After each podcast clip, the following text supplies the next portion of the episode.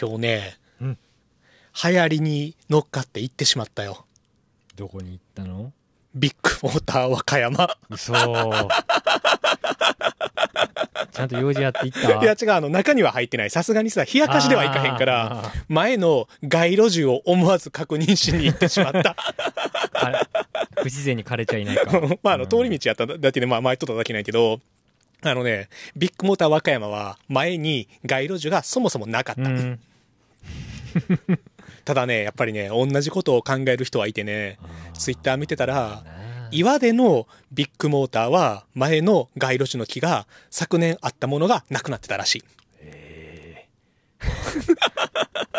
ほんまかいうんうん。まあな、今週一番のビッグニュースではあるからね、ビッグモーターだけに。てかそんなに県内にそんなのあんねんな。3店舗ぐらいあるんじゃないかな。ああ。そうなんや、うん、まあまあ、あの、和歌山で働いてはる人たちはもちろん一生懸命働いてる人たちが大半だろうからまさあ基本はそりゃそうですあまりネタにするのはよろしくないやけれども、ただね、ニュースのあれがね、もうネタにしてくれと言わんばかりのものを提供してくれるからさ、うんちょっと面白いちょっと ちょっと面白かったな。うんあの、ゴルフを愛する人への冒涜っていうね、あの、まあ、ご存知だと思うんですけれども、ビッグモーターという自動車屋さんが、まあ、整備工場を持ってはって、そこでお客さんから預かった、えー保険の、で直す車とかをね、えーゴルフボールを靴下に入れて、車をボコボコにして水増し請求してたっていうのが、今すごい話題になっていますけれどもさ、すごいよね。で、それでね、社長が会見で、私は何も知りませんでしたと。うん。信じられないです。うんゴルフボールを靴下に入れて、車をボコボコにするなんて、うん。車を愛する人へじゃなくて、うん。ゴルフを愛する人への冒涜ですって言った、あのパンチラインの強さね。本当に許せないですって言ってたもん。言ってたよでもさ、ねもう一個面白かったのが、あの TBS ラジオで、これをあの、荻上チキさんのね、番組で報道されてて、それで、あの、ゴルフを愛する人へっていうツッコミに対して、靴下はいいんですかっていうね。クールだったうん。ね、靴下を愛する人への冒涜でも確かにあるかもしれないっていう。いやね、皆様いかがお過ごしでしょうか、本屋プラグラジオ、本屋プラグ島田です。はい。シンガーソングライター悲しみかもめでございます。まあさ、良くないニュースやけど、思わず笑ってしまうよね。あれはね。い。やもちろんそのね。そんな被害に遭った方はね、うん。とんでもないやろうしね。ただちょっとちょっとちょっと飛んだニュースやったなで、その街路樹を見に行ったっていうのが、そのビッグモーターが環境整備として、うん店の前の、店の前なんで、店の敷地じゃない、うん行政が管理してる街路樹であるとか、草木に対して除草剤を撒いて枯らしてたというのが、一部報じられているという。すごいねねその敷地内のさ、え。うん。敷地内のその雑草とかはさまあ、うちの職場とかでもそうやけどさ、うある程度やっぱ管理せなあかんからさ、うん。手入れせなあかんねんけどそういう話じゃないもんね。そういう話じゃない。ね 前に木があると、ビッグモーターの看板が見にくいとか、そういう理由でね、うん。やっちゃってるからさ。すごいすごいですね。まあね、現場は大変よね。でもさ、みんなやりたくてやってることじゃないやろうからさ、上から言われてやってるやろうしさ。もうほんまにあわわわって思ってる人もおるやろうしな。うん。うん。どうですか、かもめさんは最近何かビッグニュースありました？ビッグニュースですか？今日自転車が治りましたよ。あらまあ、よかったよ。うん。大丈夫？それ。ボコボコにされてない？修理の過程で。もうすごい丁寧やったよ。よたね。ツも早めに入りましたって。うん。うん。丁寧で、取りに行ってきたんも？もうほんま今日の、えっと帰りしなっていうんかな、うん。あ今日も歩いて帰るかと思った時に電話が鳴ったんですよ、うん。治りましたと。ああ、今すぐ行きますと。はいはいはい。どうでした？乗り心地は？まあそこは変わらずってう感じ、ん。まあ、元通りにちゃんと治ってるっていうね。うん。よかった。よかったね。よかったよ。でも、そう。日傘も買ったんじゃない？日傘を買った翌日ですよ。だから昨日買ったから。う。うん。ん一日じゃあ日傘ウォークしたん？日傘僕した。一日半かな？うん。どうですか？日傘の紅葉は。日傘の紅葉は正直その一番最初に刺した時は一番要はその日が強い時間っていうのかな。お昼間？うん、うん。刺したんやけどあのもう暑さは正直あんま緩和されているとは俺俺は感じやんかった。ちょっともうその照り返し？うん。アスファルトの。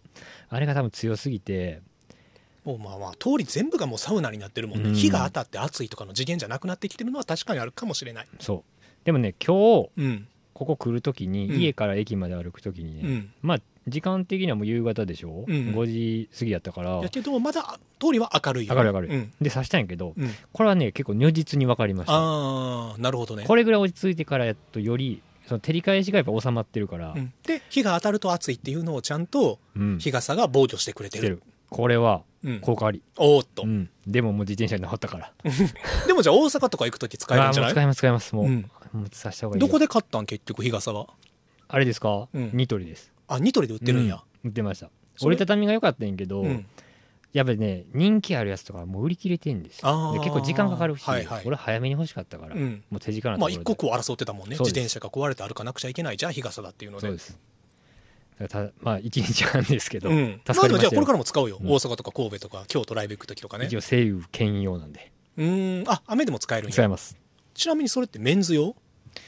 なんかいそういう書き方はしてないけど一応柄色味はネイビーでうん。なんか柄ちょっとだけ入ってんねんけど、うん。あの船のさ怒りはいはい。の模様がちょっとだけ入ってるかわいいやん。うん、おしゃれやん。まだまだこれやったらいけるなっていうやつ。夏っぽいね。うん、うん。でもやっぱああいうところで買って思うけど、うん。やっぱり女性用やな。日傘って。柄とか。ああ売ってる売り方がね、うん。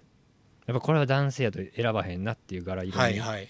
のものをやったりはするから、これからだからそれが正気をね。男性向けの柄をさ。だからそれこそ俺がまあ欲しかったっていうか折りたたみのまあ何？ドクロマークとか？いや 黒マークなのそんなにケロッピじゃなくてバットバツ丸とかが良かった？あバットバツ丸やったら ちょっと考えたかもしれない。まあそのなんていうの？あのまあ前先週も言ったけどさ、うん。アウトドアブランドのやつとかやとさ、うん。もうなんかほんまに機能特化やからはい。銀色とかない、はいはい。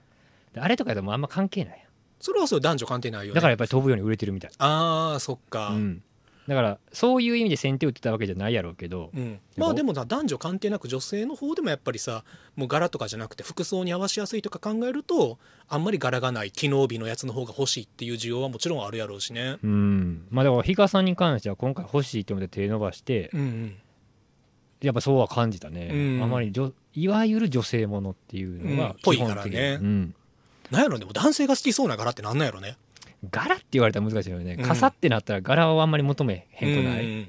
うん。そこはその中日傘ってなったらね、うん、うん確かにね。だからちょっと新しいゾーン踏み込んだ感じは、はいはい。まあ男女関係なくクール可愛いでまた可愛い方が多いかなっていう感じなのかな。そうだね。うん。そうです。日傘だけにクールなものを求めたいですね。ありがとうございます。涼しくなったよ。ありがとう。今日でもねあの、若浦に行ってたんですよ若浦うん。おというのも今あのうち本屋プラグは来春の移転に向けて、ええええー鋭意工事工事が始まってるんですけれども、それの施工事務所が若浦にあってああそうですか。そうそこの事務所でね今日ちょっとお話し合いにええ行ってきましてで、えー県外の方に説明すると若浦というのは、えー本屋プラグ和歌山の市街地から大体車で15分ぐらいにあるうん。海沿いのエリアです、うん。で海があってその海から、えー向かいがすぐ切り立った山になってるのね、うんうん。若浦って、うん。だから海沿いなんやけどやや小高い山の上なの、うん。その事務所があるのが。うん。やっぱりね海沿いでちょっとあの高度が上がるというか山になると涼しかったあそう。ん、ういいな全然違った。ああ違うんや。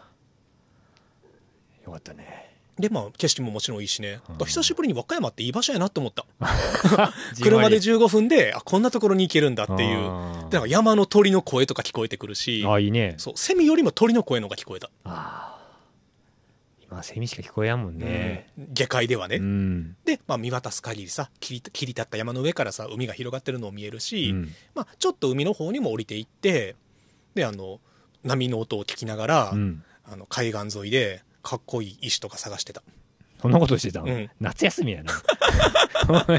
最近かっこいい石すごく欲しいんよ。どうした？なんかこの間さ拾ってきたん見てこれ最近一番かっこいい石。これあの 文鎮代わりに使ってんのやけど。これ拾ってきたうん。確かにかっこいいね。それかっこよくない？色味もいいしさうん。やっぱりこ結構さカクカクカクってしてるやん、うあのいいエッジが立ってるっていうんですかね。そう丸みがある石じゃなくて、うんスクエア型でちょっとなんか全部角が立っててで角の中に段もあるみたいなさ。これこれ拾ったん？これ拾った。かっこいい石。これいいな。これだからプラグ移転するまで島ちゃんの集めた石店とかやればいいでもなかなかかっこいい石ってね。ああオメガネにはかなわへんの？なかなかないよあるんやなあるうんこれこれ今日拾ったんじゃなくてこれは結構前にねとある山の中で拾ってきたやつなんだけど大丈夫か山の中からとか まあまあまあ山道の中のあの道端に落ちてたやつこの俺俺はこう階段ファンやからさうん。そそこがかいそのホラースポットかどうか知らんであ、怖い方の階段ね。段差の階段じゃなくて。基本的にそういうところのものは絶対持って帰ってきたらいけないんでえやめてよ、何それ。だから山って基本的にパワースポットでしょうん。うんそんなかっこいい石の評価を、そんないらんストーリー性を付加しないでくれよだ。からそういう視点で見たらそういう話もあるよって話なるほどね。うんものの見方ですね。どうですか？面白いですね。最近不調はないですか？ちょっとないですよ。やめてください。パワー、パワーストーン。そうですかよパワーストありがーン。とうございますパワーストーンじゃ普通にかっこいい石。かっこいいしあ飾られた でもまあそれでさ、まあまあ工事やってくれてるんやけどさ、うんやっぱりその今暑い中でさ、まだ電気も通ってないから、うん。まずあの使わない場所の解体をしてくれてるのね。あ現場の職人さんたちがさ、まあ、ものすごくいい人たちしかいないんやけど、うん。礼儀す礼儀すごい正しくて、うん。で仕事も丁寧で、まあ、近隣の挨拶も一緒にいてくれてみたいなさ、でもやっぱりさこれクソ暑いやん。このクソ暑い中でさ、うん。本当にか解体工事してくださってるの感謝しかないしさ、うん。でもやっぱりさ今さみんなあれ着てるよね。あのなんて言ってあのサイサイドに扇風機がついたうん大きい服、うん。なんか最近うちの店の周りがうちの建物以外でもやたらといろんなとこ工事してるのね、うん。建て替えとか、まあ、駐車場にしたりとか。で職人さんがすごい多いんやけど、うん。通りにね。皆さんやっぱり来てはるいねやすごい多いよ。あうん。の道路工事っていうかさ、うん。ああいうのやってるところとか見たらもう大体やっぱりほぼ100%そうよね、うん。でやっぱりすごい涼しいらしいね。あれ一回来てみたいよね、うん。どどんなんやろね。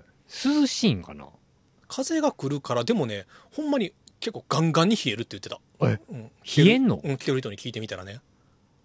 要はなんかでも結構さあの外から見てるとさ、うん。あのダダウンジャケットぐらいの暑さがあるよね。要は空気逃がさへんみたいなさ、うん、あれ涼しいんすか？一回ちょっとあれは来てみないとわからないでちょっすねとねすごいね、まあ、この暑さやからさ絶対にああいうのはいるんやけどさ、うん。でも逆に言うとちょっと怖いよね。もはやこの地上がそれくらいの暑さになってるっていうさ、うん。あれなしではそう。生きていけない。まず、あのー外で働いてらっしゃる方たちがまず歩けるのは分かるし、でもさこれ以上暑くなったらさほんまに通勤通学の時もうああいうのが歩きの人は行ってくるぐらいのさだから暑さになりかねないってもうほんまにその小学生とかうんの通学とか、うん。まあ、夏休みあるからあれやけど、うん。とかなってきたら義務化とかな、ねえ。なったらいよいよ SF やなほんまに。だから本当にあれって SF の一歩な気がすんのよね。ねえ。外を歩く時にはあの冷房服を、うん。しかも完全防備のやつを着なくちゃいけないっていうさ、カジュアルな SF で昔描かれていたぐらいのディストピアに近づいてる気がするよね。あこのかあの温度の変化がね。ーうん。危険やもんまあね。思うよもうこの暑さの中で野球やってる人がね正気の沙汰じゃないよ。いやすごいよね。うん。危機としてニュースしてるけどね。ね。まあ頑張れとは思うけど。いやそうそう本当に球児の人たちは頑張ってほしいけどでも大人たちがもうちょっとなんとかケアしろよとも思う。うん。夏にやるべきですかっていうのはねわしこの10年言い続けてるから、まあ言ってますね。うん、うん。夏にやるべきですかってさ、あのー甲子園関係なくえ炎天下でするスポーツは秋がいいですか夏がいいですかって言うとさ秋がいいのよ、うん絶対そうやね。スポーツの秋やもん、うん。夏にしていいのは水泳よ、そうやね。うん。そうやと思う。うん、もう一回問いただしたらいいよね。なぜ夏なのかを。ねえ、うん。あれだからさ学校が言わんのかなと思うんよね。でもいいよいいよ危ないとほんまに思うけどな、ねえだからさそうでもないんかな。高野連とかさ、うん。あのあれはまあ朝日新聞が主催でさもちろんそこは大人たちのいろんなビジネスが絡んでるからさ、うん。ビジネスやってる人たちは言い出しにくいのはあると思うよもちろん、うん。じゃあでもさ出場する方がさ学校側がさ、うん。言えよっていうのはさずっと思ってる、そうやな。選手は言われへんよな。だってそこに情熱注いでるからさ、でもさ選手も言っていいと思うやで情熱を注いでるのは学校のために学校じゃないあのその野球のために情熱を注いでるのであって、うん。決してテレビで映って放映されるエンターテインメントのプレイヤーとして頑張ってるわけではないんやから、うん。まあストーリーはあるんやね。その夏の甲子園という物語が強すぎるっていうのもあるけど、うん。まあでも言わんやろね。智弁学園和歌山は少なくとも言わんと思うわ、あ。あうん、あれはやっぱりテレビ放送があって注目されるために学校側は入れてるからう、んうん、秋でテレビ放送がなくなったり甲子園という大きな物語がなくなって大阪ドームの高校野球大会になったらまあ、注目度が下がるかもしれないからっていうのは学校側は嫌がるやろうね。嫌だなって思う。やだな嫌だなって思うわ。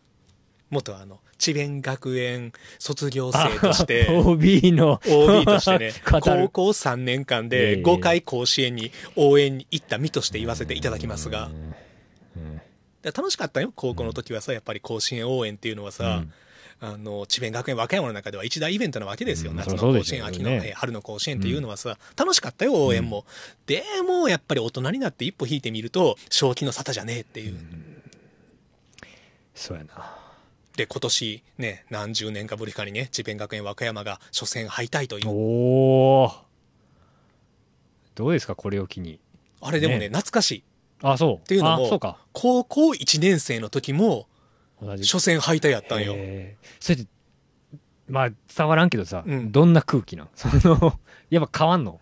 えーっとね、あんまり覚えてないんやけど、で、しかもね、私ね、あの、応援団というものに所属してまして、ええそう、だから応援団もさ、練習とかあんのよね。うん智弁の応援団なんか、あのー体育会系のパロディみたいな部活やったから、パロディ？うん。うん言うたら応援団やからさ、勝ちも負けもないわけやん。はいでも、やたらなんか体育会系の厳しい練習をするみたいな。でもそれは、あのー学生の中でやってて、むしろだから一個のネタやったよね。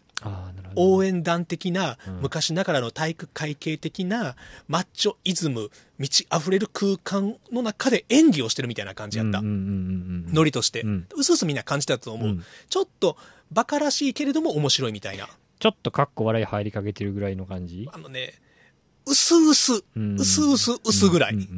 でもそのメタ的な視点はあったと思う。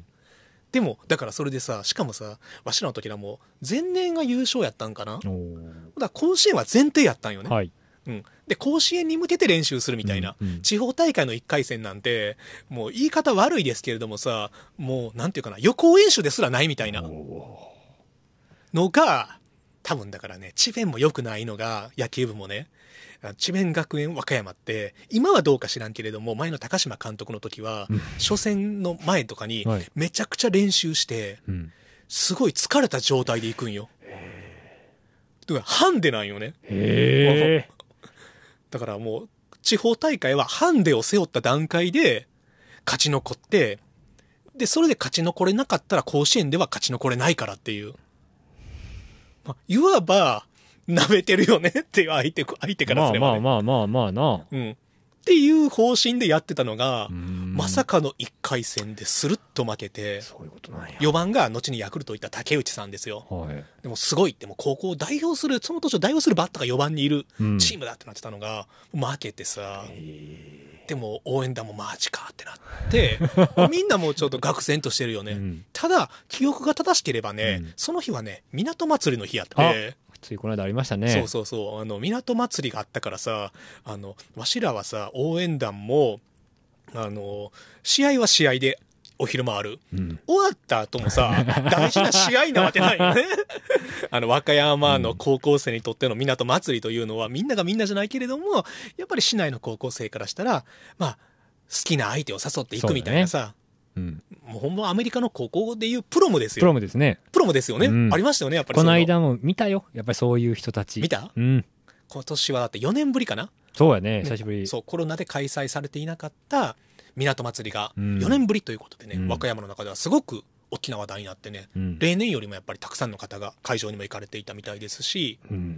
橋の上でもめちゃくちゃ人見てた。あやっぱでも外出て見てる人いっぱいおったわ。ね、紀の川の間に大きな橋がね、北島大橋っていう橋があるんですけれども、そこもやっぱりね、みんな橋の上からダーッと、うん。紀の川の向こうにある海の上に上がる花火をさ、橋の上とあと紀の川沿いの土手の上からみんな見てて、うんうん。それはすごいいい光景だなっていうのは思いましたね。そうやな確かに。そう、だからね、みんなね、意識すぐ切り替えた。敗戦から、敗戦からの港祭りへのシフトは早かったね。そうだね。もうそっちの方が大事やそから。うだね。高校生だもんね。そう、まあ野球部は絶対にそうじゃなかったと思うけれども、野球部の人は人生かかってるからさ、うん。まあ、人生かかってるのもどうかと思うんやけど、我々はまあ気楽なもんで、うん。ダブルヘッダーの試合に備えて、すぐに家に帰って、オッケー切り替えていこうと。お手て帰ってこう。おしゃれしていこう。その時考えられる一番おしゃれな格好していこうみたいにあなってましたね。いいな。いい話やな。ねえ。ああそうかそうか。っていう、まあ、和歌山の夏のお話でした。うん。なるほど。この間港祭り花火見た？見れた？花火はね、あのね、今、うちの新しい店舗、うん。4階建てのビルなんはいですよ。これは屋上から見れるんじゃないかと思って、で、8時ぐらいに店の片付けをしてて、そしたらやっぱね、ドンドンドンってね、うん。音だけが市内まで聞こえてくるんですね。港祭りという名前だけに、和歌山の築港という港の方でね、ある花火大会なんですけれども、ただでやっぱりね、4階からは見えやんかった。あ。見えんのや。うん、街中はやっぱり10階ぐらいの建物じゃないとか。見えないですね、和歌山といえども。俺もちょうどちょうど、えーっと仕事終わって帰る、まあだ徒歩ですよ。でまあ日も落ちてるからいいんですよちょうど、うん。で次の日休みやったからね。あのレモンサワー飲みながらねあ駅まで歩いてたんですよ。CM ですか、そんなん。ネタね、うん。あのーちょうど要はその祭りがある方と東松江駅に向かって歩いていくんまあだけ、ど、海沿いの駅ですよね、比較的。うん、でだからねちょっと見えるかなと思ってたんやけど、うん。やっぱ見えやんかったけど、うん。あの歩いてるやろ。うん。で歩くスピードっていうんかな自転車とかと違ってさ、うん。花火の音あの場所東松江周辺でもうん。やっぱめっちゃでかいな、あそこはでっかいよ、だって海沿いやもん。久しぶりに感じたけど、ああいいなーって思っうて、ん。ちょっとほろ酔いやし、な、素敵やね。う。ん、で、音だけを聞きながら、暗い夜道を歩いていくっていうね。でなんかなんかそれからもう早くも帰ってきてるっぽい高校生とか、ああ、うんだ高校生よく見たね。自転車で走ってる高校生見ねた。最近めっちゃ見る。ねえ、うん。タンクトップの中学生とかがさ自転車でさ9時10時に走ってるとさあ港祭り行ってきたいなうん楽しかったよなっていうのがすごいわかるからさ、いいあの後みんな公園行ってさ線香花火するんやねねね。そうかな。わからんけど。したよもう公園夜の公園はもう中高生の場所取りで大変よ、でも確かにこうブランコら順番待ちやぞ告白する人の恥ずかしいよ。な なんてね。ね。なんて夏です。夏ですね、うん。あ夏といえばこの間あの本プラリスナーさんがねはい。和歌山に遊びに来てくださっていてでうちの店にも来てくださってたんですけれどもちょっとあのツイッターでねつぶやいてくれてて本プラを見て和歌山に行きますという大阪の方かな？であのそのその方の和歌山旅行のツイートを見ているとまずあの紀の国行かれてて。あ レストラン紀の国いやーすごいな。若鶏やったかなその日のメニューは、うん若鶏の下にやっぱりねなんかよくわからん麺があったわ。写真見たけど、んで紀の国はあの洋食レストランなんやけれどもその洋食のメインの料理に下に付け合わせである麺料理もちょっとした味わいどころ何かがあるんですよね。何かがある。うん。な生パスタだったり、うん。よくわからないソフト麺だったり、ね、そういうものが隠れているという、まあ、紀の国も行ってらっしゃって、うん。でうちの店も来てくださってかもめさんの CD もお買い上げいただあありがとうございきます。先週ねまた置いていただいて。ありそう。そうあの新入荷したところだったんでちょうど、がとうございます。えーさらにまあお寿司さんの CD 買ってくださったあり先週本プラで紹介したブラック様の殺人ご購入いただきましたうり、ん。ありがたい話で、素晴らしいでねあの幸福湯も行かれて。ああで翌日はこれも本プラで紹介したのをすっかり忘れてたんやけれどもあのラーメンの丸花さん。お和歌山ラーメンではない横浜家系ラーメンではあるんやけれどもおそらく今和歌山で一番流行ってるラーメン屋と言って過言ではないお店行かれてましたね、堪能してますね。でからの、えーフードセンター岩瀬という、すごいな。うん、めちゃくちゃ聞いてるやん。めちゃくちゃあの本プラ理想ツアーしてくださってた、一泊でね和歌山。なかなか効果あるんですねねまあ、ちょっとその時ねわしが店から出てって外で用事してたからお会いできなかったんですけれども、うん。またあの和歌山いい居酒屋とかねそんなのも次回もし来てくださいましたら紹介しますんでね、うん。またあの皆さん本プラリスナーの方これを聞いてくださってる方和歌山良いとこですので。ね。だから車とかバイクで来てくださると本当に若浦とかも行けるしね。ぼちぼち海の方もねだからあれやな。なんか観光なんとかみたいなの欲しいよね。プラグ。こんな県外からさ。観光グルメガイドみたいなうん。フリーペーパー作ろうかな、フリーペーパーと言わずちょっと商売にしたいからジンとか作ろうかな？和歌山市がなんか出してくれたらいいな。和歌山市がね助成金くれたらね。ちょっと待って助成金の 話するけど、うん、があるとねいろんなもの作れるから、まあ、これ聞いてるかな？和歌山の人は県山県の外人聞いてますか？県外からの引きがあるっていうのはやっぱりすごいことだと思いますよ。そうですよ。聞いてますか、和歌山県の、えー行政の担当者の方。聞いてますか？聞いてそうやから怖いんですよ、でもねこれねまだねあんまり言えやんのやけれども、うん。どことは言わん。はい。あのとある県のとある市の、うん。まあ、まあ、県か市か風か分からんけれども、とある、とある行政からう、ん。ちょっとお仕事の形になるかどうか分からんものがあってう、ん。これがもし形になれば、東京に行ける。東京で和歌山を PR する手段として、本屋プラグラジオという地方発の人気ポッドキャスト番組があるんですがどうですかみたいな売り込みを今してるんやんか。今初めて聞いたけど、うん。そんなことになってんの？そうそうそう。どことは言わんよ。あこっちが勝手に売り込みしてるだけなんやけど、なるほど。そこで、ただでそれがね、ちょっと形になりそうなんやけど、うん。そこで、ね、言っちゃったのよ。ーうん。えっ、とね、我々が、てかまあ、私が行くんですけれども、うん。本屋プラグラジオ、うん。本屋プラグ島田が今東京に行くと、本屋プラグラジオのリスナーはね、ほとんど東京の人なんですよ。だから、50は硬いですね。無料イベントならっていうのを言っちゃった。言っちゃった言っちゃった。これマジで決まったら、マジで来てね。マジで来てください。いやか囲いに行かなあかんよそれは囲いに行かなあかん。ほ50をんまにね。ほんまに。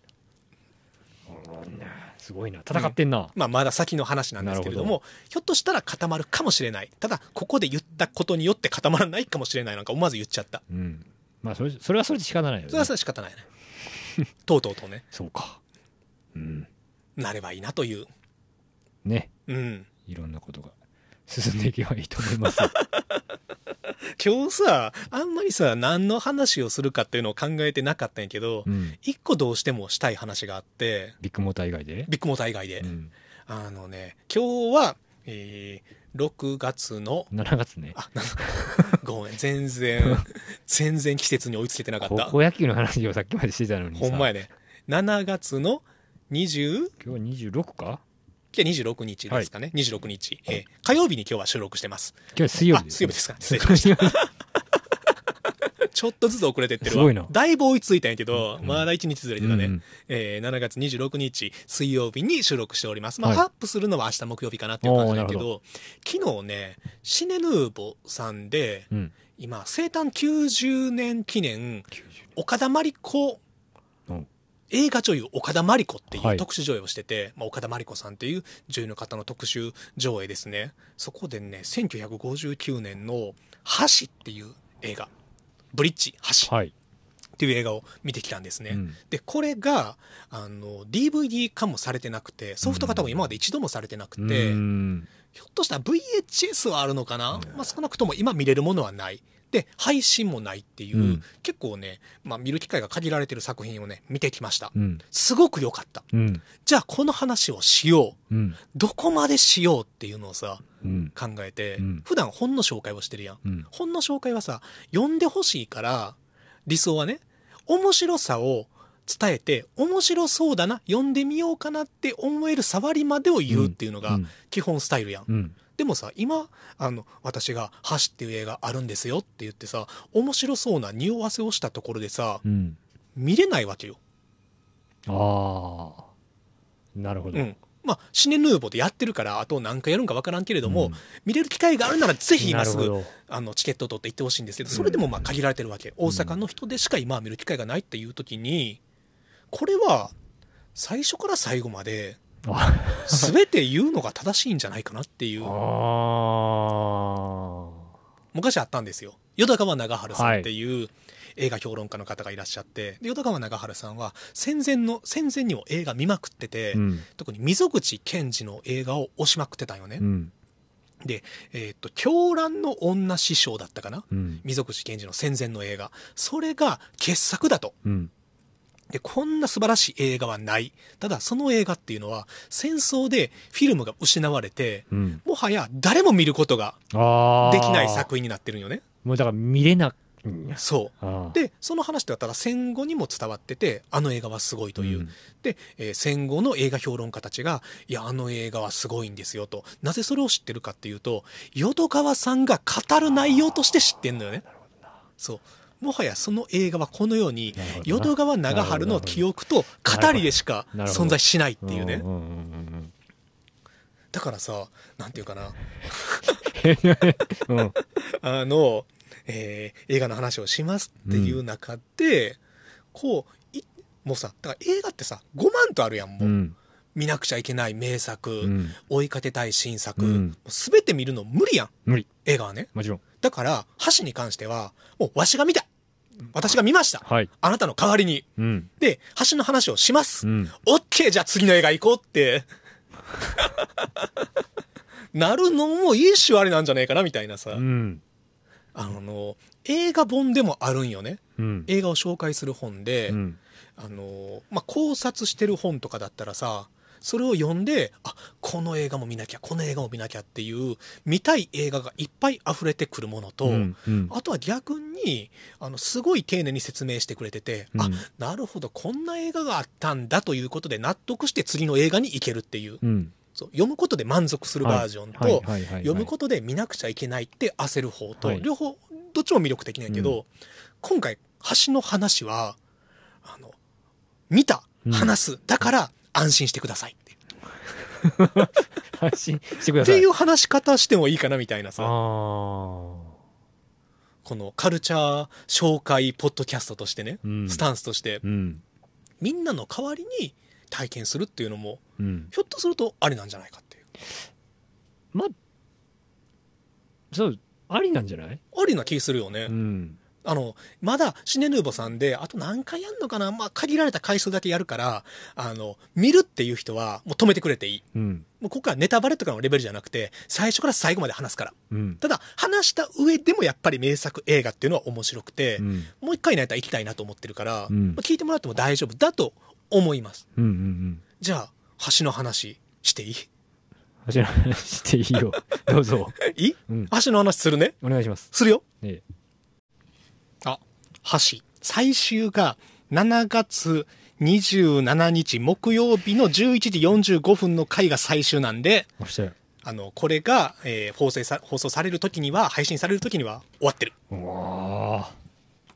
だからやっぱりみんなさシネヌーボのこういう特集上映はさうん。やっぱチェックしとかないと。チェックな。で珍しい映画は行くっていう、うん。だからさ全然さそんな有名な作品じゃないからうんぶっちゃけそんなに期待してなかったよね、うん。まあ、珍しいしちょっと昨日の夕方もお客さんも少なかったからまあ出てもいいかなっていうので、うん。まあ出て見に行ったんがさこれが大当たりやってその映画本とかでも全然日本映画史を代表するような映画ではないから、うん。紹介されてないんですがね、うん。こういう隠れた傑作がまだまだあるんですよ、えっとね、1959年の映画です。はい。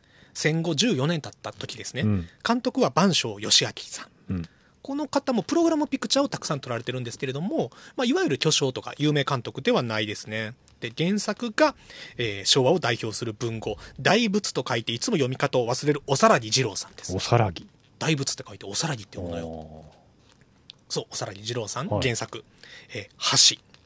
えーこれがね、まず、劉知州という、ーはいオズ映画にもたくさん出てる、まあ、日本を代表する日本のお父さんみたいなうん。役者さんですね、うん。お父さんといつもあの若い時から老人役をされることが多くて、うんうんうんえーこの映画でも劉知州演じる初老の男性というのがまず一人の主人公になります、うん。でこの方は、まあ、戦後10年経ってると。で戦中は海軍の船乗りだってうん。艦長だったんよね。うん。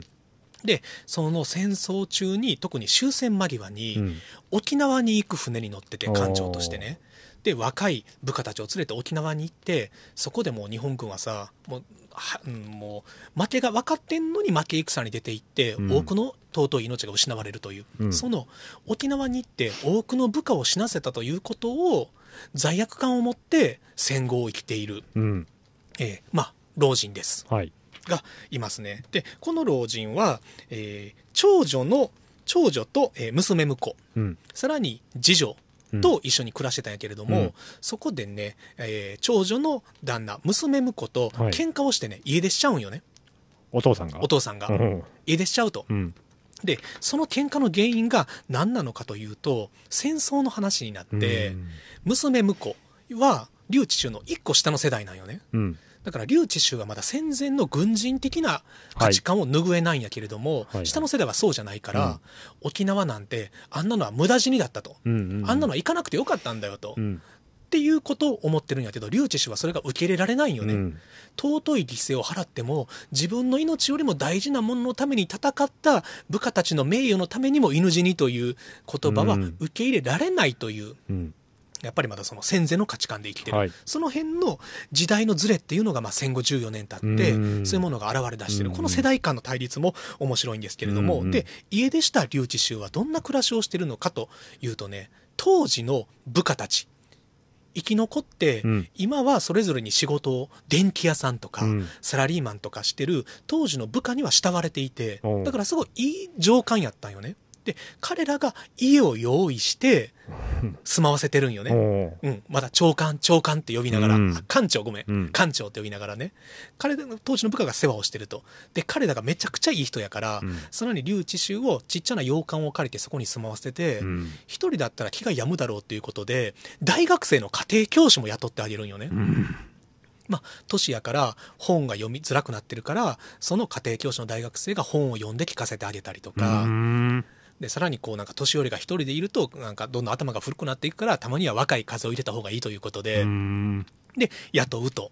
で、さらには、この留置中と一緒に暮らしていた次女の方、うん長女と、えー娘婿、さらに次女と暮らしてたんやけど、この次女の方がお父さんを気遣ってうん、世話をしに来るんよね。おこの次女が岡田真理子。もう岡田真理子がね、すっごい綺麗で可愛いの。うん綺麗ねうん、当時岡田真理子が25歳ぐらいかな。うんで、まあ、岡田真理子が世話に聞けると。もうそしたらさ、もう、ここでさ、やっぱりその、お父さんの家庭教師で雇われた大学生が、岡田真理子のことをさ、あもうそりゃ、そりゃ好きになっちゃうよ。そりゃ好きになっちゃうよ。仕方ないよ。ーうんめちゃくちゃ可愛いんやもん。そしてめちゃくちゃね、おしゃれファッションが。うんなんかすごい今っぽい感じのおしゃれさがあるファッションをしてて、まあその辺も岡田真理子の美しさ、可憐さと含めて見どころなんですけどもね。で、この、えー大学生の青年は、岡田真理子に気に入られたいからということで、この留置衆の世話もちゃんとするし、なんだったら、あの、この岡田真理子の保護者っていうのは、娘婿なわけないよね。はい一緒に暮らしてたから。が、今実質の保護者になってる。だからその娘婿にもちょっといい顔うをんしようとして、うんで、この娘婿っていうのは大学の教授でう、ん焼き物が好きなんですよ。で、家に行くと焼き物が飾ってある。でも、大学教授って言ってもそんなにお金がないから、まあまあそんないいものは買えないんだけどね、とは言いつつ、えーこの青年があ淡路島の出身で、で、自分の地元には、こんな骨董品的な壺っていうのが結構海の中から取れるんですよ、みたいなう。ん昔太閤秀吉が、が、あの、焼き物とかを取り寄せた船が淡路島の近くに沈んでたから、タコ釣りとかをすると、うんその壺が出てくるんです。だから持ってきますよ、今度みたいなことを言って、で、実際に実家帰った時にその壺を持ってきて、あの、プレゼントするんよね。うんあので、これもらってくださいと。そしたら、その大学教授は、いや、これは受け取れないよって。うんこれはすごく価値があるものだよ。うん君は知らないだろうけど、うんこれを売ると今、30万、40万になるよと。すごいうねん、でも当時だから持ってよねね価値としては。でそれはあの僕がもし売りたいって言うならもうそれは全然構わないあのあの紹介するしこれ大事にした方がいいよって。言ってでも男の子はそうじゃないです。もらってくださいって、うん。そう怒っちゃうんよね。うん。教授が、うん。その人に物をあげるということはね、うん。時には無礼なことになるんだよ、うん。で私は君にそういうことをもらう必然性はないよっていう。うん。怒っちゃもう。いっちゃう、うん。まあ、それもわかる。うん。じゃあ次この壺をどうするかっていうとその子はね劉知州のとこにね持ってくんですよ、うん。お父さんの方に。はい。さあここがね世代の違いだよねお父さんは素直に受け取るんよね。うん。で青年は言うんよね。これ本当は、あのあれ義理の息子さんのとこに持ってったんだけどもらってくれませんでしたと、さあうん劉知州はやっぱりこれが価値観の違いでなんて失礼なことをと、うん。うん人に好意は受け取るものだよって人の行為は。はい。人の行為に理由なんてないんだよって言ってありがたくじゃあ私がいただこううんただ面白いのが劉知州はその価値がわからないうんうよね、ん。ありがたくすごいありがたいっていう気持ちは思ってるんやけどそこにねその劉知州の部下たちも来ておちょうどいいところにとっくりがあるじゃないかって、うん。これで酒飲もうぜみたいなんで、お落としたゴロンとか、うんうん。転がしてみんなでわーわーわーわー汚ねえなとか言いながらみんなでそれで酒を飲むんやけどそれはそれで若者は青年はそれを見ながらちょっと苦々しい顔をうんなるほど。しつつね、おということがありつつ。うんでまあでもただこの男の子は青年は岡田真理子が好き。うん。で岡田真理子とお近づきになりたい、うん。で岡田真理子はねあの、その娘、えーお姉ちゃん夫婦と一緒に住んでるうん。わけなんやけれども、うん。お父さんが出て行ってしまって、で私も家を出ると。うん。私がお父さんを支えるって言って、うん。一人暮らしを始めて、お父さんをそこに呼んで、親子二人暮らしを始めるんよね。うんいつまでもそんな部下の人の世話になってちゃ悪いからっていうことで。んで、岡田真理子は一生懸命働こうとする。仕事を見つける。で、えー、元々の知り合いがやってた、個人でやってるブローカーみたいな事務所に入って、うんそこで仕事を始めるんやけどね。その、まあ、いわば上司ですね。一人事務所なんやけど、うんその上司も、岡田真理子のことを好きになっちゃうという。う。ん。で、もともとはホームドラマなんやけどね、ここでちょっとね、三角関係的なメロドラマ展開にあなってくるんよね。うん。で、岡田真理子が上司と一緒に、まあその男性、岡田真理子に気があるっていう男性と二人で大阪に出張に行くんです。うん。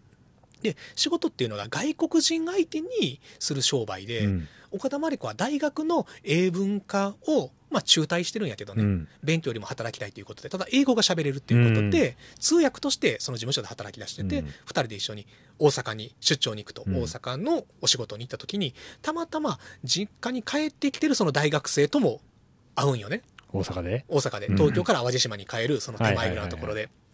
で、そこで大学生が、うわ、マリコだってなって、あーって言うんやけども、よく見たらその上司とちょっといい感じっぽくあなってるのを見ちゃうと。ーうんここでいいのがね、その大学生がね、それを見ながら、ちょっとまあ寂しくなってるやん。うんそこでね、それがホテルのロビーで会うの。うん食堂がついてる。うんそこでね、自分はまあその、なんていうかな、向こうはさ、まあ仕事やってるやつやからさ、ちょっとスマートなうん紳士なよね。うん岡田真理子の好きな上司のやつは。で、そこで、しかも、今回の仕事がうまくいったからって言って、岡田真理子に時計とかプレゼントしてるのよ。あこれは、あの、大木実ですね、演じてるのは。ーで、それを尻目に、あの、自分は、そんなにうだつの上がらなさそうな大学の友達3人ぐらいで、いいね。あーいいね。で、カレーを食べてるんやけど、その横目で見ながら、カレーを一口さじで誘ったって、食べるところで暗転っていう、んいいね。その時のカレーの味、どんな味よねっていう、いいね。ね、なんかわかるやん、なんか、うん。うんそれがね、グッときたよね。うん。あの、そのカレーの味を想像すると、うんとかとかなって、でも結局ね、マリコはね、その上司に迫られて、うん。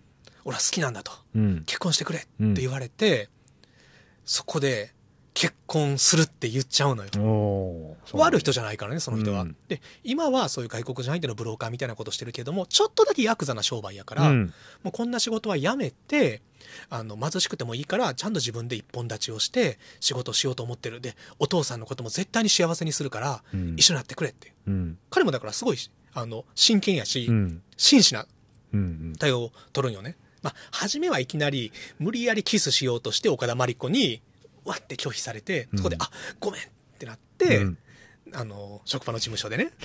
で、うん、ごめん、嫌だったらもう二度とこんなことはしない。うんでも、俺は好きなんだ。だから考えてくれ、みたいな。うんで、でも岡田真理子は、その、翌日かな、OK しちゃうと。うんで、その晩結ばれるというね。うんで、それを青年は、留置衆から聞かされるんよ。おおそうなんや。うん、で留置所もここでさ言うんよね。僕はマリコは君みたいな青年と結婚するもんだと思っていたがでもマリコは自分でいい人を見つけてきたからみたいな、ううん。んで青年はなんかそしらぬ顔をしてるんやけどでまあそこでまあ失恋ですよ、うんでその失恋してへこんでる時にこれがまたいい話なのがその留置所の留置所を世話してる部下の人たち、はいはいはい家を出て行ってもずっと留置所の世話をしてて、慕われてんねんね。で留置所のために会社を作って社長に据えようとかまで してあげてるんよね、うん。でその間に留置所は留置所で一人で土木現場で働いたりとか。うん。であの会社の駒遣いみたいなことをうんしてて周りがみんなやめろやめろそんな仕事やめてくれって言うんやけど、うん。留置所は自分は戦争で生き残った身だからもうこれぐらい働いてなんかもう償っていかなくちゃいけないんだみたいなことをまあ言ってるんやけど、うん。でまあそれずっと世話してるからたまたまその青年がせ失恋してへこんでる時にその普段世話をしてる一人がうん。慰めてくれるんよね、うん。で二人で飲みに行くわけよ、あね、でもあ確かに女の気持ちは分かんないよな。でもさ、女を嫌いにはなれねえよな、みたいなことを言いながら、二人でね、これまたいいよね、その東京の昔の酒場でね、うんこう、一本傾けながら、おい、もう一軒行こうぜ、みたいな。うんただそこでね、パッとね、見ちゃうんよ。岡田真理子の結婚相手が女の人と歩いてるところおで、後をつけていくんよね。おそれはバーのマダムなの。おで、実は彼がやってるブローカーみたいな仕事にはパトロンがいて、なるほどそのバーのマダムがお金を出して当ててたんよね。で、実際は愛人関係にあるのよ。うんただ、その大木実は大木実で、本当に岡田真理子のことは好きだから、うんで、しかもいつまでもそんなバーのマダムの愛人みたいなことをして、パトロンからお金をもらってるんじゃいけない。うんこれから独り立ちをしたいということで、本当はそこでね、別れ話をしに行ってるのよね。うんバーのマダムに。はいごめん、もうこれで他人になりたいんだって。うんでもバーのマダムは納得しない。うん私はあなたと結婚したかったうと。ん私はいつかあなたと一緒になれると思ってこれまで、うんあなたを世話してきたのよ、みたいな。うんで、うすうす感づいてたわって。あなたの新しい、あの、雇った女の子ね。うんあの子なんでしょって。あの見たことあるのよね。うんさあ、あの子綺麗では。私は分かってたと。うんそういうことになるって。もういいわよ、好きにしなさい、みたいになって。で、それを見てたの、青年は。で、これがね、もう青年の若気の至りの至らなさよね。マリコにチクりに行くんよ。青年こんなことがありましたよと。僕は一言お耳に入れておくべきだと思いましたって言って。うんで、マリコは知っちゃう。うんでもマリコはそこでね、怒るのよね、青年に。うんあなたスパイなの。うん卑怯よって。うんそんなスパイ、スパイなんてね、するのはね、男らしくないわってうん怒っちゃう。うんさあ青年もね、もうね、もうこれも至らなすよね。そんな生意気だぞって言いながらあ帰っちゃう一回帰って、一回帰るんやけど、うん。冬ですよ。ーで、もうマリコの部屋でね、リュウチシュはたまたま外に来ていなかったんやけど、マリコが一人いるとこに来てうん、付け口して、怒って帰っちゃう。でも、バッてもう一回戻ってきて、なんか言うんかと思ったら、マフラー忘れてて、うん。マフラー取ってもう一回帰ってくっていうね。ただ、こっからマリコがかっこいいんよね。うんで、マリコはここから何をするかっていうと、あの、お父さんと暮らすために家を出てた、まあ、その、お姉ちゃんの家に行って、うんお姉ちゃんはその大学教授が今暮らしてる、まあ、義理の兄ですね。うんと、お姉ちゃんのところに行って、お金を貸してくださいって言うんよ。うん何のためにもか言わん。うんどうしてもお金がいるんですって。うん貸してください。うんじゃあもう大学教授はさ、ドライやからさ、それは貸せないよ。うん言ったじゃないか。家を出るときに、そんな無謀なことをしちゃいけないよって。何かまずいことをしでかしたんだろうって。うんそれは責お前の責任じゃないかって。そんな何の理由もなく貸せないよって言うよね。で、この前に一個ちょっとごめん、言い忘れたくだりがあって、あの、壺があったやん。はい今、リュウチ氏のとこに。完全に忘れてたけどそう、ん壺ね。うんおあれを、違うの、あれをね、あの、お姉ちゃんがたまたま、リュウチ氏の家に来た時に、あ、壺があるって 気づくよね。うんこれは自分の旦那にくれた壺だっていう。だから、あ、こっちに持ってきたんだなっていう。で、お父さん、その壺の価値を聞きましたかと。うん、知らないよって。これはね、すごく価値があるものなんですよって。高いんですよ。ああサウナはそうです。そうだったのかって言って、それまで雑に扱っていたものを急に床の間とかに飾り出すんやけど、でもやっぱりそこでリュウチシュはさ、欲がないからさ、うんあ、じゃあこれはやっぱり、あの、価値が分かってる娘婿がもらうべきだろうと。ううんんただでも、もらっていいとは思ってんのよね。人の行為やから。うんうんでも価値がわからない自分じゃなくて、それはあいつの家にあるべきだから、うんじゃあ持ってってくれよって。その方が壺も幸せだし、その青年の行為も報われるだろうということで、うんだからその壺はその時、お金を貸してくださいって言った時に、兄貴の家にあるんよね。義理の兄貴の家、お姉ちゃんの家に。で、マリコはそれを盗むんよね。あ盗んでお金に換えると。じゃあ、そのお金をどうするんかよね。そのお金をね、バーのマダムのところに持っていくんよ。ーやっぱそうなんやうん、っあていうのも、その自分の、それまで給金とかうん時計とかプレゼントされてたやん。うんあれって、元を正せばマダムのお金だよね。うんうんそれでマダムにお金を返して、うんで、さらに、あの、大木実にも別れを告げうるんよ。ん。なるほど。そう。大木稔の気持ちも分かるんやでマリコは、うん。大木稔は全部を清算してちゃんと正しい仕事をして昔だから大木稔も戦後貧しくて、うん。本当に自分はどうしようもなくてなんとか成功したいと思った。だからマダムにも頼ったし、うん。人には言えないようなこともしてきたけどでも俺はもう一度マリコと一からやり直したいんだよっていう、うん。この気持ちも信じてマリコは分かってるんやけどでも彼女は受け入れられないよね。だからこそなんとかお金を工面してマダムにもお金を返して自分の中でケリをつけるんよどね、うん。これは私の意地ですっていう、うん。そのマリコの芯の強さもね、うん。すごいんやけど、ただ、これがね、やっぱりね、その義理の兄貴ね、家からなくなってると。マリコが金を借りていきたい。うんう。んこれはやっぱマリコが盗んだっていうことに気づいて、うんそのマリコがお金を返して大木稔に別れを告げてる間に家に来て、うん留置衆に言うんよね。うんんど、どうなってるんですかって。うんマリコが壺を盗んでお金に変えたんですよって、うんお金がいるって言ってましたけど、留置衆も、なんていうことだと。うんあんな娘、人様のものを盗むなんて、そんなハレンチなことって、大激怒ですよね。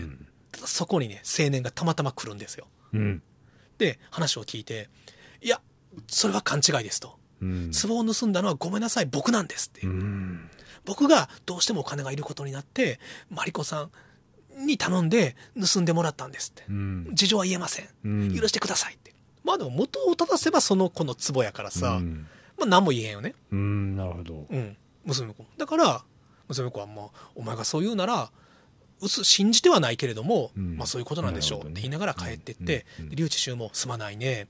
君がマリコをかばってくれたんだね。うんありがとう。うんで、青年の方も、マリコさんは、その、ゆくゆくの事情があったことでしょうから、怒らないでくださいねって。うん約束ですよってうん言うんやけど、そこにマリコが書いたように留置所は怒っちゃうんよね。うんこれはすごいいいおじいちゃんなんやけど、そこで初めてマリコをね、パン、しちゃう。うんパンしちゃう。で、青年が、やめてくださいって。うんどうしてそんなことするんですかって。うんやめてくださいって言ったじゃないですかって。いや、でもこいつは盗んだんだってうん、激高するので、そこで青年がね、あなたはそんなことを言える立場ですかって。うんあなたは未だにみんなに館長館長って、お立てられながら、あなたはずっと座って周りの人たちに世話をかけるばっかりじゃないですかうって。んマリコさんはあなたを世話するためにどれだけ頑張ってると思うんですかってうん。いつまでそんな上官気分なんですかって。あなたにマリコさんを殴る資格はないっていうのね。チク、チク、チクったらあいつだけどね。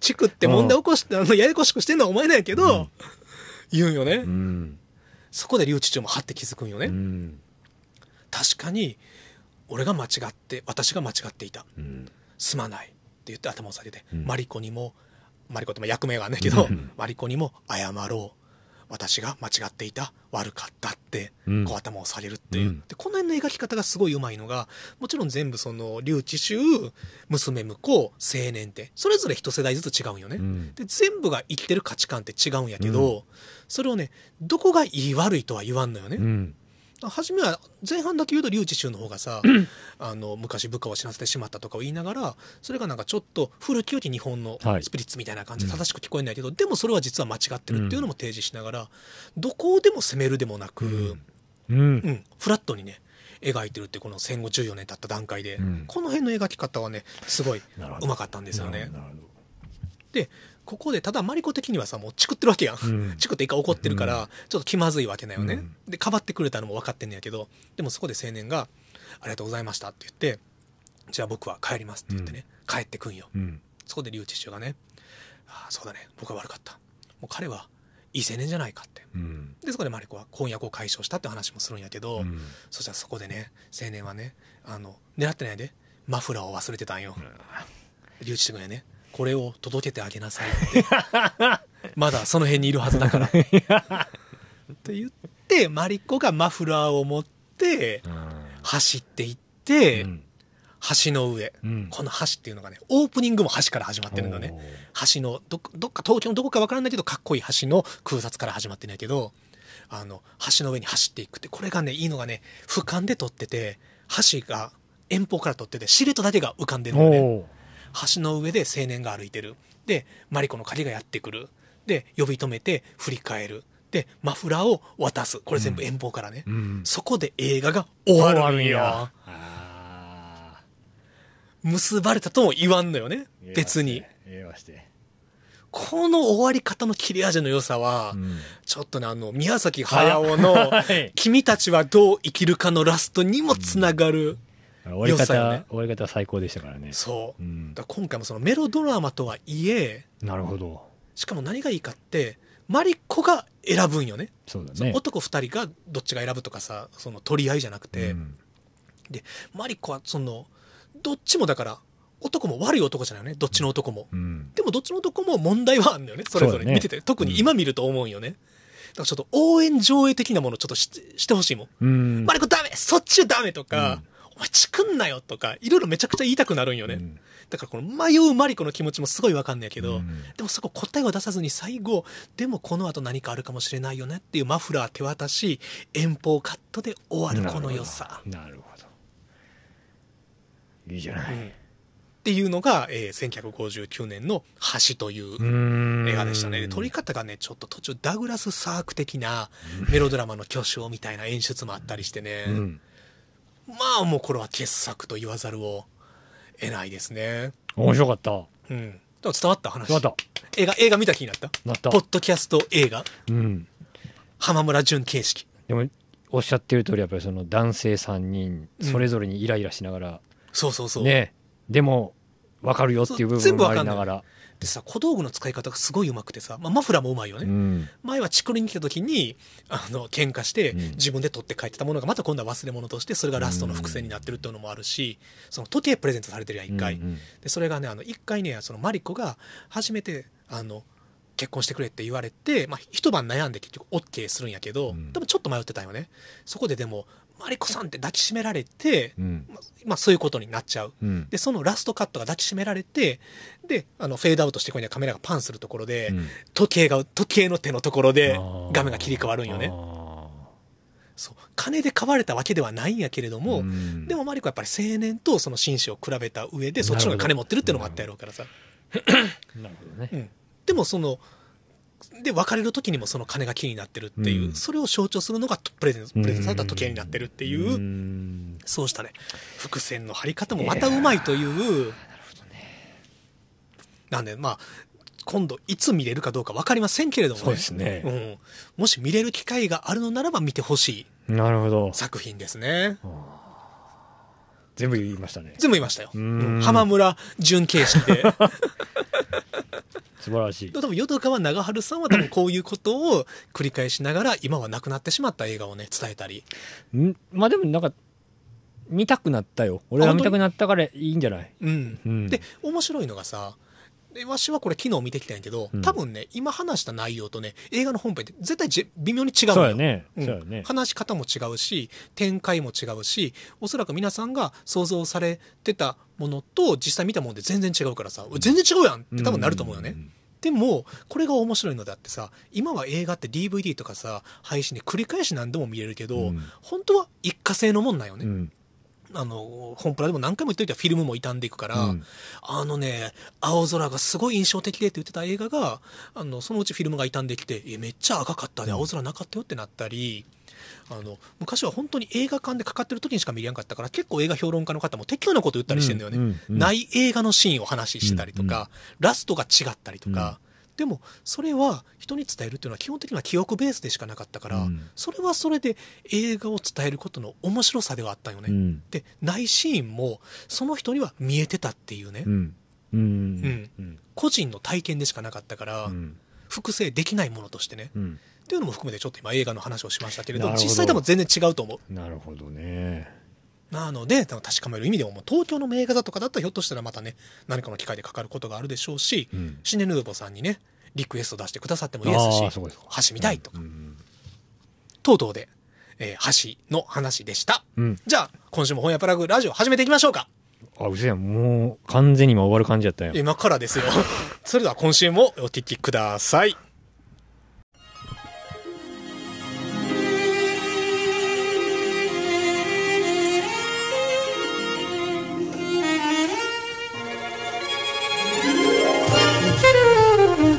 ということで改めまして、こんにちは、こんばんは。和歌山県和歌山市にある本屋プラグ店内からお届けしております。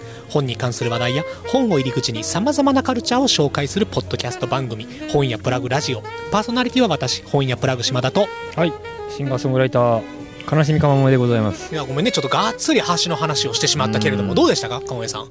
橋の話は面白かった面白かった？よかった？面白かったし、こうおぼろげにその、青年？うん。の話を聞いてるとね、あの高橋留美子先生のねうん。名作「メゾン一国」の五代君あー、でもさ、まさにそれやわ。うん五代君と三鷹さんみたいな感じの三角関係のあ話。のなんていうやっぱりこう正義感はあんねんけど、うん。いらんことするやん。そうなんよね。でも経済力もないから経済力のある方に対する妬みもね。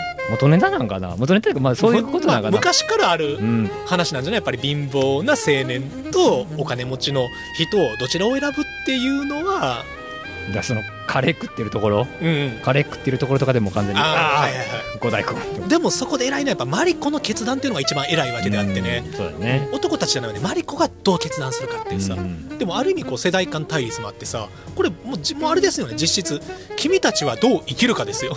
そうですか。それぞれがね どう生きるかっていうその映画とは関係ないけれどもそのタイトル的にねうん「君たちはどう生きるか映画」1959年の「橋」ようございました。ありがとうございました、うん。皆さんあのお聞きくださった皆さんもありがとうございます。久しぶりに久しぶりにオープニング長かったね。1時間やってたよ。まあ今からが本番ですよ、でさあの見てて思ったのがまああの昭和の映画って全部そうなんやけど東京舞台の映画もちろんすごく多いですよね、うん。だからこれも結構ね街頭ロケが多くてさすごいその辺羨ましいよね東京っていう街が自分の地元がさ映画っていう形でさああそうか。今って言ったら70年前の東京がああ残ってるわけですよ。だから地元の人だったらあここ今全然違うけどあこの橋知ってるとか、あ自分の住んでた家ってこんなんだったんだみたいなのがさ分かるっていうのはこれ東京の人の特権よね、うーん確かに。和歌山ないもんだってさ映像で見れるものってだいぶ限られてくるよね。うんっていうのはそうん東京っていう都市の贅沢さだなっていうのは思いましたね、うん。東京の人はさ、これから行く人も東京に住んでいらっしゃる方もさもっと名画座行くべきよね。うん。うん。見れるから土地の歴史と記憶が。ここは昔こうだったと。そう。和歌山舞台にした映画ってさ、うん。あの、えー岡本喜八監督の大傑作「大誘拐」っていう映画がね尾形健さん主演ですがにあのテレビ和歌山が出てきたりする、あそうやったか。うん、見た？あ見見てるはず。見ての映画は一番わ面白い和歌山映画やから。確かにあそう。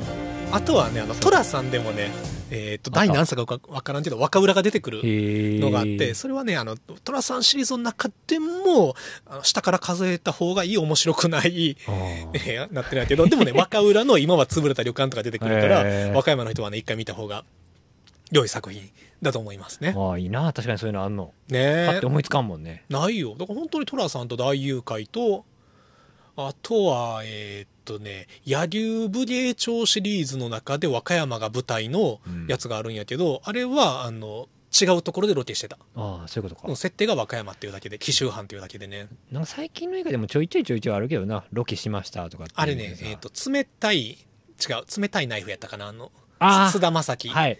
さんと小小松菜奈さんの、やえ、冷たいナイフで合ってた？水の溺れるナイフか？溺れるナイフ。かな溺れこれ結構怪しいで俺今溺れるナイフ。ね溺れるナイフ。あの、うんジョージ朝倉さん原作のはいはいはいあれ超面白かった。映画としてもすごい面白かったし。あれ和歌山の？あれ和歌山ロケですう。んそうかそういうのありましたね。うん今すっげえ全く面白くなかったあの水族館の水族館で働く。はいはい、和歌山、和歌山県が力を入れて作ったご当地映画が、面白くなかったって言っちゃったけど。まだタイトル言わんとこ思い出せやんから。わしも思い出せやんけれども、あのまあ、残念な作品もあったりしつつとかね。うん。でも最近和歌山ロケ多いからさ、映画でちょこちょこあるみたいなんでね、それこそなアニメとかであったやん。サマータイム。ブレンダじゃない。レンダか、ブレンダだってるかな。あれ友ヶ島か。あれ友ヶ島ですね。だからファンの方結構来てくれたりとかありましたね。うん。まだそういうのとはちゃうからな。うん。やっぱりその、ロケで歴史が残ってるっていうのは、うん。ねいいよね。うん。いませんか？プラグで映画撮りたい方。まあいるんじゃね？もうすぐ移転しますよ。ねそうよ。ほんまやね。あのなくなる本屋 新しくできる本屋をドキュメントで撮ってみたい方いらっしゃいましたらお待ちしております、うん。滑り込みで。ねまだ間に合う。まだ間に合う まあでもうちの店もさ今ある店もさそのうち町の歴史になってしまうわけですから、うん。あそこの角に昔本屋さんあってねみたいな、うん。ああったあったなんか前通ったことあるみたいな。うん。入ったことないけどっていうのが作れるわけど ありますね。ありますな。街の雑踏になりますそれは。そう。でまあ東京がさまあいいっていうのとさあの最近だから東京憧れはさやっぱり我々世代はさあるじゃないですか。まあありますよそれは。川目さんは今東京住んでみたいと思う？まだ。俺は正直住んでみたいとはあんまり。ね。うん。ねっていうのがさもはやなんかちょっともうここまで来てしまうとさ、うん。東京の空気感っていうのがさ少し怖いところもある、うやんっぱりごくまれにさ年に1回とかさ東京に行ってさまあ一人で行って夜の街で飲んだりするんやけどさ、うん。やっぱりノリは違うよね。うん。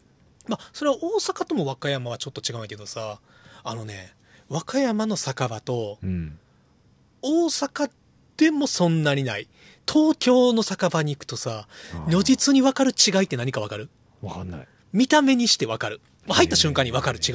へ夜のバーに行きます。10時ぐらい。えうん。で結構混んでるバーです。うん。で和歌山にもあるやん、まあ、混んでるバー。はい。東京にもあるやん。混んでるバー。はい。パッと入った時のね違い。クイズ。ええ一目で分かる違い。一目でわかんの？うん。明るさ？違う。違うんや。ううん。んそれはねあのね居酒屋でもそうやと思う。えもう一瞬で分かる。ええうん。夜の街で。入った瞬間あ違うっていう。ええ言っていい？うん。スーツ姿のサラリーマンが多い。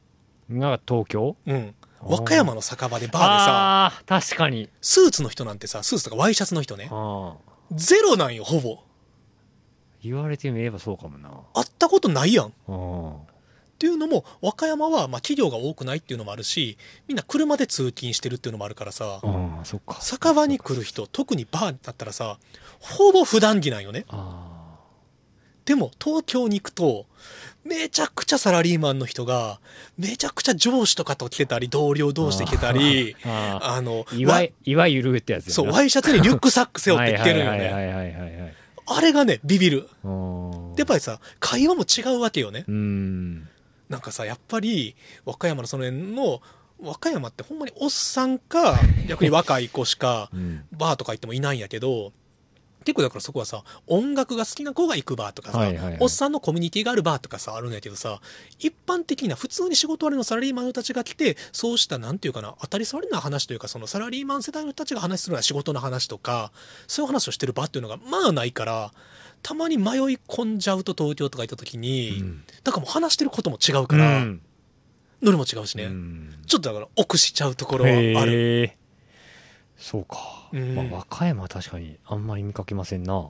っていうのがね、まあもう一個あってももちろん東京も全部そんな場所ばっかりじゃなくてまたまたま行くところがそれに近い場所っていうのはあるんやろうけど、まあ場所によるわな。という中でやっぱりさ東京の飲み屋さんはまあ一例としてね違うところがあるよっていう中でさこれ出た最近今日発売かな。はい。あのねこれねめちゃくちゃ面白かったですね。もうね元からねこの人はね絶対面白い本書くっていうのは分かってて、うん。もう数年前からね絶対来るぞ来るぞって言ってた本がねついに出ましたね、えー素人童貞こと山下白道さんという、えー方が書かれました。詩小説です。集英社から出ました。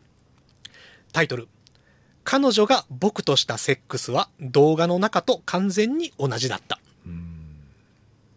うん」という本です。はい。これがね新宿ゴールデン街の話なのよ。うん。で、えー山下白道さん。うん1992年生まれなので、うん。30歳になるぐらいかな、ね。1992年生まれ。システムエンジニアを経て現在は無職。風俗ルポを記した記したブログが注目され、うん。デリヘル城の紹介文を統計ソフトで解析した結果をテレビ番組「タモリクラブ」でプレゼンし話題になる。へ2018年昼休みまたピンクサロンに走り出していたで作家デビューという 山,、えー山下白道さんーはい。が彼は今新宿ゴールデン街にある月にホエルという、うん。まあ、分断バーがあって、そこででアルバイトされてるという。うん。で、そこでアルバイトをしながら新宿ゴールデン街で出会った人、経験したことを、本人の経験をもとに、一応フィクション、脚色も加えた詩小説として、うん。えー発表したのがこの「彼女が僕としたセックスは動画の中と完全に同じだったうん」という本でえーっとね。まあその夜の、えー新宿、えーゴールデン街で、うん。えー経験した、え4編が入ってます。4編？うん。うん。えー一言目で「抱いていい?」は人生で初めてのことだった。うん。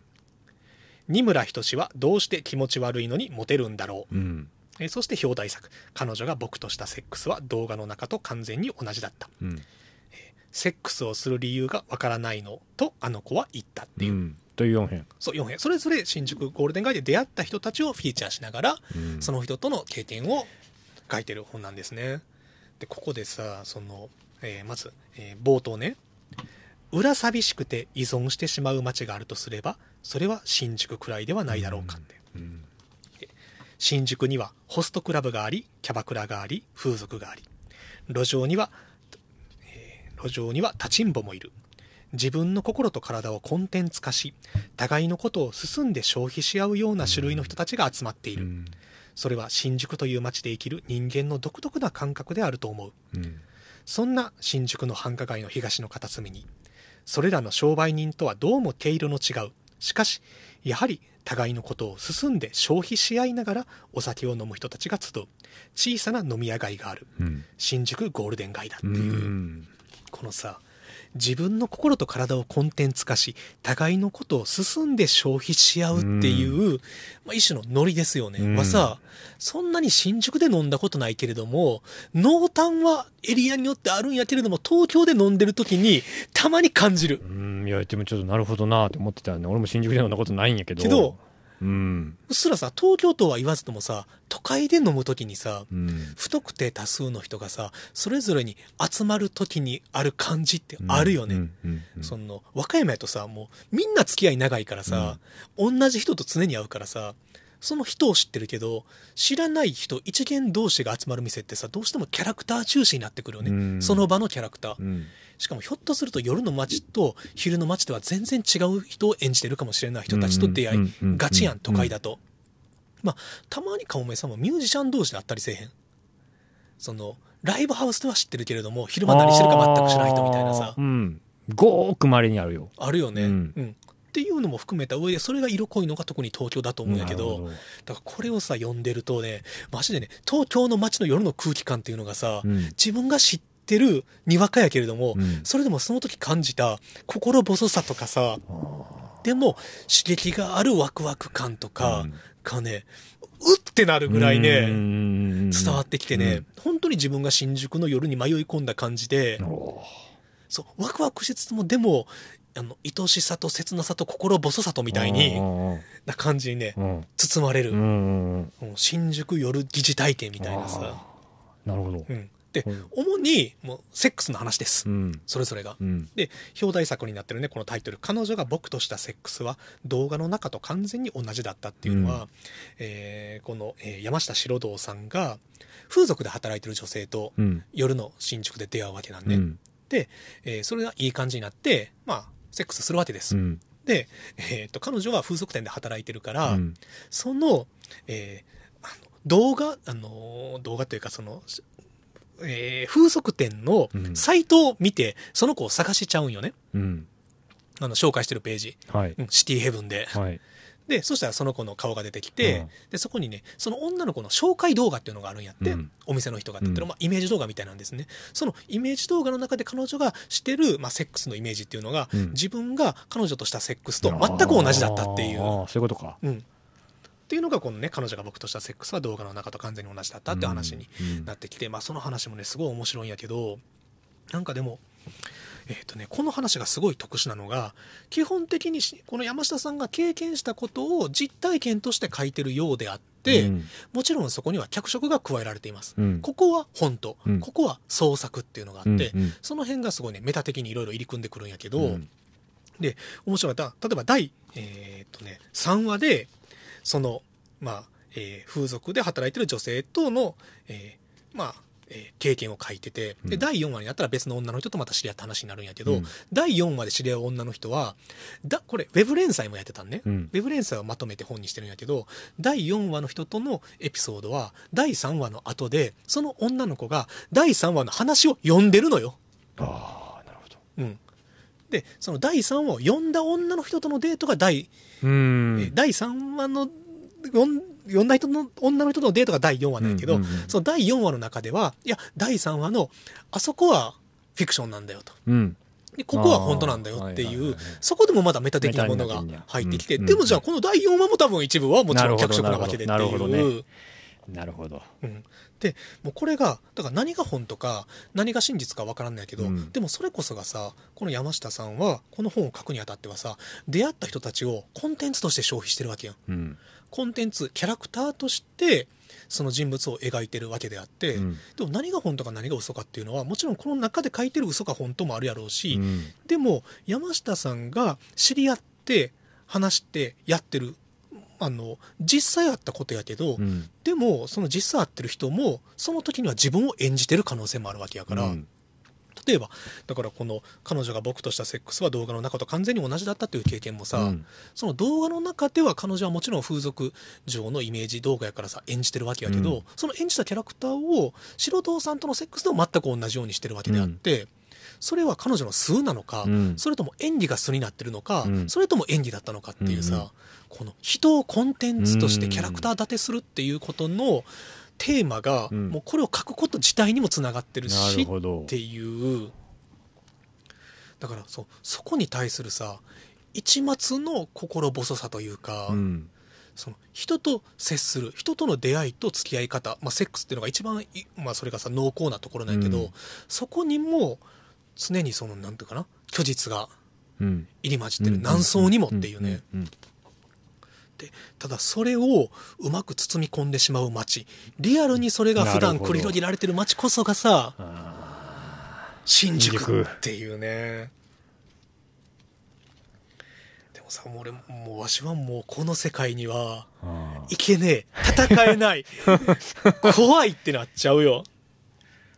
ーなるほどな。うん。なんかさああの絶対にあのここの場面に居合わせたくないっていうところで、うんあのね二村仁さんっていうはい。AV 監督でまあ作家の方いはい。らっしゃる、で二村さんと素人さんが飲みに行った時に、まあ、そこにも女の人がいて、まあ、女の人とも一緒に飲んでるんやけども、まあ、ここではあのえ人妻という紹介しかされてないけどね、うん。まあ、これこそがまあコンテンツ消費よね、うん。その酒場の場で彼女のキャラクターが一番出るのがいろんなそのなんていうかなその性的な含みもはいうん、付与された上でのこの人妻っていう紹介のされ方なんやけど、で、えっ、とね、まあ、二村さんと、この白道さんと、まあ、この人妻の方が飲んでて、で、えーまあ、お店を出たと。で、お店を出ると、二村さんは一緒にいた人妻の方に、あなたはこの男と残って飲むでもいいし、もし帰りたいなら僕と一緒に終電で帰るでもいいし、と言っていた。僕はその人妻の方が、人妻の方が許すのであれば一緒に二人で飲みたいなと思った。いつもであれば自分はこの人とセックスをしたいだろうかとかいろいろ頭で考えてしまうが、そんな風に頭でっかちに言葉で考えること自体が自分の世界を狭めているのだとすれば、そんなことは考えず、とりあえず二人で飲んでみればいいのだと思った。よかったら飲みに行きましょう。人妻の方に手を差し伸べると手を握ってくれた。じゃあ飲みに行ってきます。お別れの挨拶をしようと二村さんの方を見ると二村さんが親に見捨てられた子供のようなうん。心底悲しそうな顔を僕に向けていた。人間はあまりにも悲しそうな顔を向けられると動けなくなってしまうようでそのまま3秒ほど二村さんの悲しそうな顔を見つめるだけの永遠にも感じられる時間が続いた。二村さんのそんな顔を見ていると27も年下の僕ですらなんだか母性をくすぐられたような気持ちになってしまってうん。すいません僕こんな顔を向けられたら飲みに行けません。二村さんと一緒に帰ってあげてくださいと人妻の方の手を離してしまったみたいなさ、なんやろなこの このなんか全てがその悪いって意味じゃなくて、うん。今自分が耐えられる気がしない、うん。そうだね。うん、そあの吉橋の話じゃないんやで、うんなんかこのさセックスというものがうんうん。ある種なんかこうエンタメになってるというかもうその匂いが街の中にあって、うんこの心がなんかこうざわついてしまう感じ、もうん。う30超えるとないからさもううん。恋愛っていうフィールドから、うん。あの20代で降りたから、うん。降りた。でもなんかさ大学のサークルの飲み会の後とかにもさなんかあるやん。もう次元が違うんやけどさ。なんかさこの感じが常に毎晩毎晩繰り広げられてるのかと思うとさ、うんこう人に選ぶ選ばれるも含めてね。うん。でしかもまあ一晩で出会った人やからさ、うん。だから自分の何を知ってるわけでもないけどお互いさその場のそれこそキャラクター性よね、うん。でお互いがお互いをいろんな意味で消費し合ってるわけよねちょっとずつ、うんその中でこの楽しむっていうカルチャーっていうのがさ、うん。慣れてない意味とするとさ、うん。なんかこう臆してしまうよね。まあそりゃそうよね。やっぱりこうこれぐらいのっていうかさ、うん。ぼまあ、僕から見ればさ、うん。今の今読んで見上げてくれたところとかさ、うん。何やろ。なんていうんかな。やっぱりまあいびつやなとは思うんやわ、うん。でもやっぱそれが必要な場所っていうかさ、うん。そういう人らの。空間がさ。うん。だからお俺も絶対耐えられへんと思うんやけど。いろんな意味でね、うん。あのなんていうの重力が違うよねまあ、今この場におるからそう思ってるんかもしれんけどね、でも行くとわしらこの場の空気に飲まれるからさ。絶対飲まれる絶対飲まれんのよね、うん、絶対飲まれる飲まれてなんかこうさもうそういう場でさ、うんこう例えばさ、まあ、知り合った男女が2人で消えていくっていう中でさ別に羨ましいとかじゃないけどでもなんかその場に馴染めない自分のキャラクター性の弱さにうん。少し寂しくなったり悲しくなってしまったりしそう、うん。うん、何かを求めてるわけではないんやけどでもさもうこういうフィールドなんやもん、なあすごいな。何とも言えやん気持ちになるんだな、でもちょっと行ってみたくもなるし、うん。だこれさあのさあのね実はちょっと前にあの素人さんから憲法をいただいてあのツイッターで白道さんの本絶対出たら面白くなるっていうのを言ってたのを知ってくださってて。でくださって。でねこれねの飲んだ後に読むとね、うん。やばい 感情がどうなのそれあはのね自分が本当にね慣れない新宿夜の街に紛れ込んでしまった心細さがあ。あってでもなんかこれ山下さんの語り口で書かれてるわけね。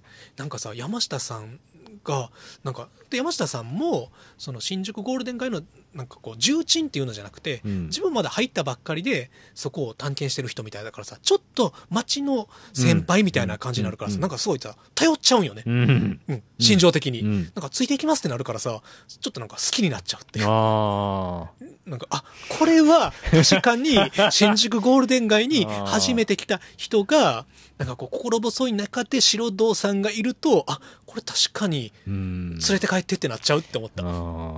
すごいね。いろいろ心をかき乱された。すごいね。これさ、あの、知り合いのね、女性の方が、まあ、20代の若い人なんやけど、うん。あのね、24歳かな。え再来月からさ、東京に行くんよ。ほ東京で住んでみたいって言って、うん。看護師さんやから、ううん。東京の病院、この間行ってきて、うん。でもう仕事決めてうん。上京します、一回行ってくる。ってすごいいい子なのねだからさあのこれ渡そうと思って。ああこれ、まあまあまあこれとルポ特殊詐欺を渡して、うんうんうんうん東京はマジで聞いてろよっていう話をね、しようかなって思ってさ。なるほど。なるほどね。あーってさ本当に東京の夜の街怖いよ夜の街東京やもんな。一回ね東京20代の頃にね行った時にね先に東京に上京した大学の時に東京し上京した友達とさ、うん。飲んだのよね。うん。2 5 6歳、うん。何も東京知らない。でもうそいつはさもう7年8年東京に住んでてさ東京のちょっと大きな会社に就職しててさ、うん。もうイケイケサラリーマンになってんのよね、うん。がさ「あ翔太飲みに行こうぜ」みたいなさ。俺さすっげえいいクラブ知ってるから、うん。クラブ行こうって言ってさそこがさあのチャラ箱だよねいわゆる。もうね大阪のチャラ箱とは次元が違うんよね。もう入った瞬間にねもう壁沿いには女性の人がずらーっと並んでて一人で、うんうん。であの生きりまくったサラリーマンたちがあのそれこそあのワイシャツリュックでね、うん。うん、3人組4人組とかがうろうろしてて、でまあ前にはフロアがあって、まあ、何人か踊ってないとほとんどナンパ目的なよね、うん。ナンパしたい人たちと「いやあの子あの女の子たちまで全員ナンパ待ちだからうん。翔太行かなきゃダメだよ」みたいなって言ってるもう本当にクソみたいなチャラ箱の空気の中で マーク・パンサーが DJ してた。へえ象徴。マーク・パンサーさんがレギュラーでやってるクラブでしたね。へー。怖えな銀座って思ったよ。そう銀座か。銀座。俺だから今思う聞きながら思い返したけど東京で飲んだことあるっつっても結局うん。高円寺とはいはいはい。いわゆる中央線沿いというとこですね。高円寺東京じゃない結局横浜うん。とかやから、うん。いわゆるその空気を味わったことないね、で気づいたら壁でわしの友達と全然知らん女の子がめちゃくちゃキスしてた。ええいやもうまあ、マジでちょっと無理やなってなった。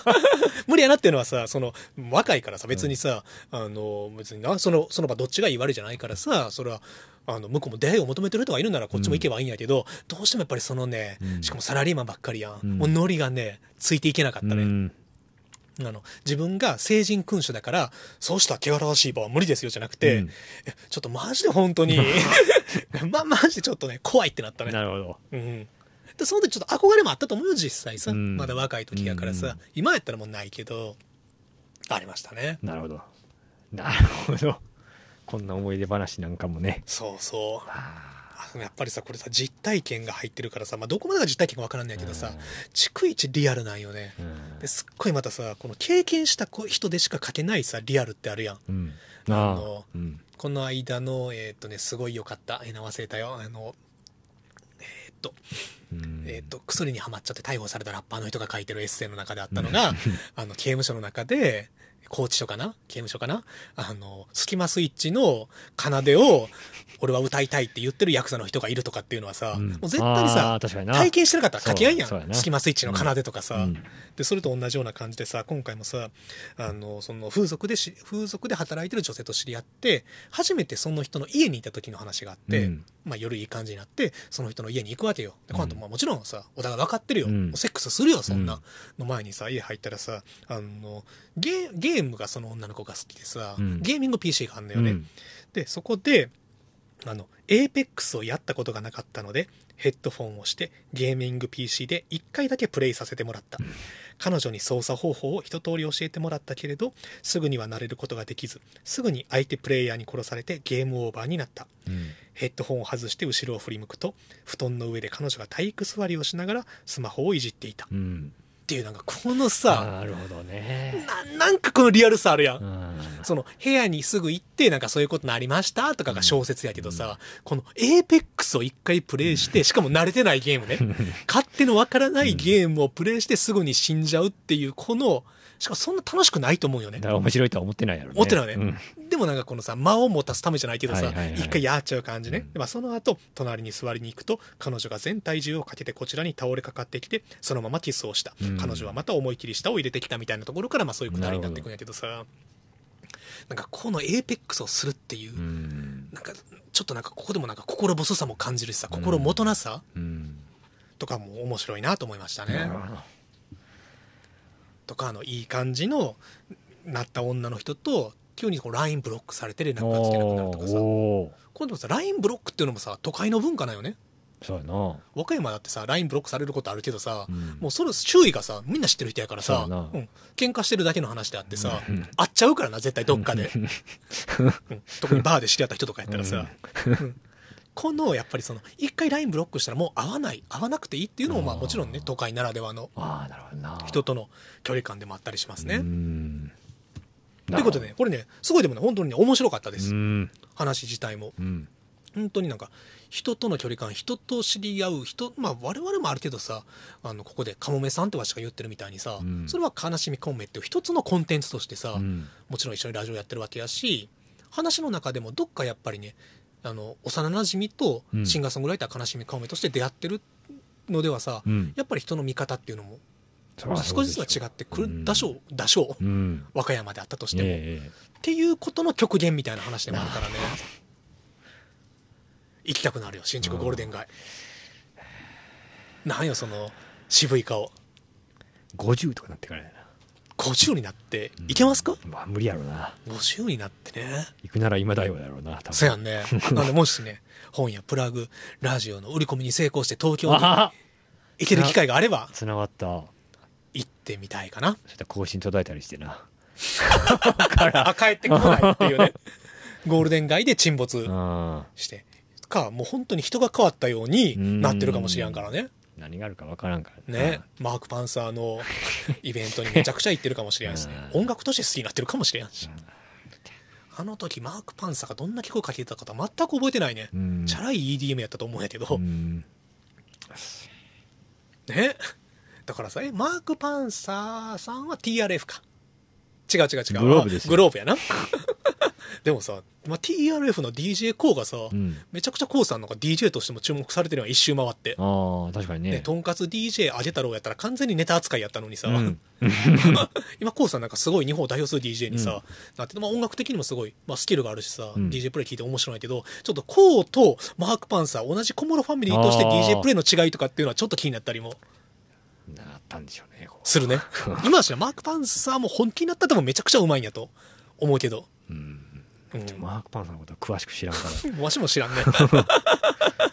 はい、ということで今週の本屋プラグラジオでした。亀井さん告知言っときましょうか。告知って言っても明日更新あまあそうか木曜日です、今日は。そして明日そうですね今日、えーお聞きいただいている最新で聞いていただいていれば木曜日のはずなので、うんえー7月の29日はい。土曜日、はい。えー本屋プラグにて本屋プラグライブお。悲しみかもめかけるお寿司のともみ。やったもう本屋、本プラライブよね、もはやさ。本これが。屋プラグライブというよりさ、本屋プラグラジオライブ。これぞ。これぞよね。これぞっていうツーマンがあります。まだ予約いけますね、実は初ツーマンじゃない？ツーマン初。ね。はい。こんなに仲良くして、いつも一緒に飲んでるけれども、ライブ対決は。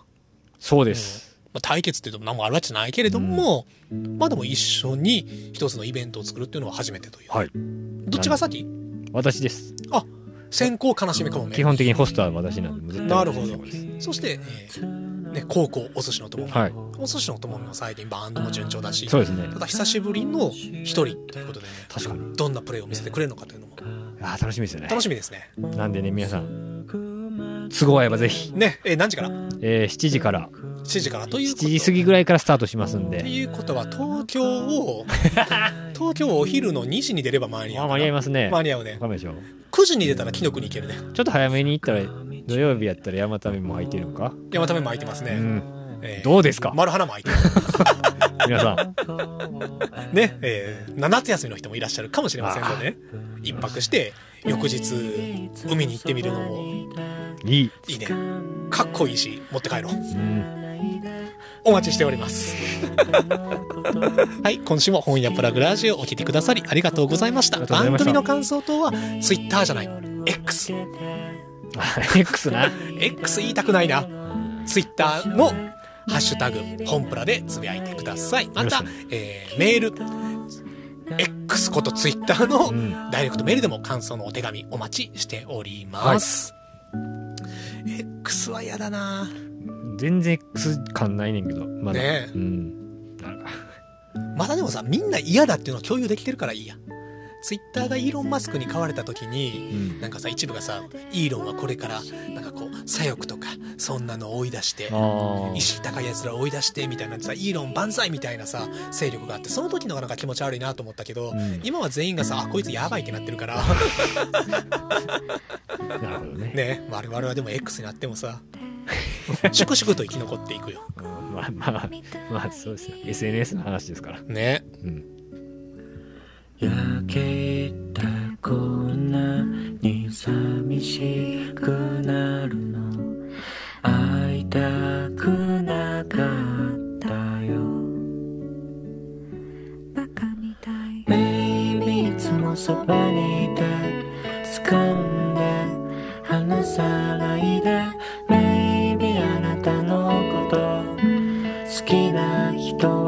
ほとんど嫌い。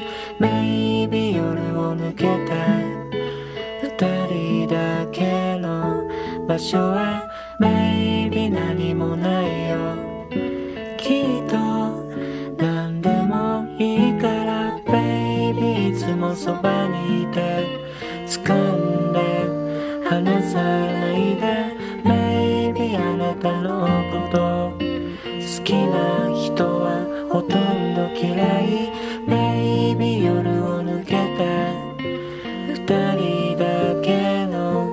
場所へ、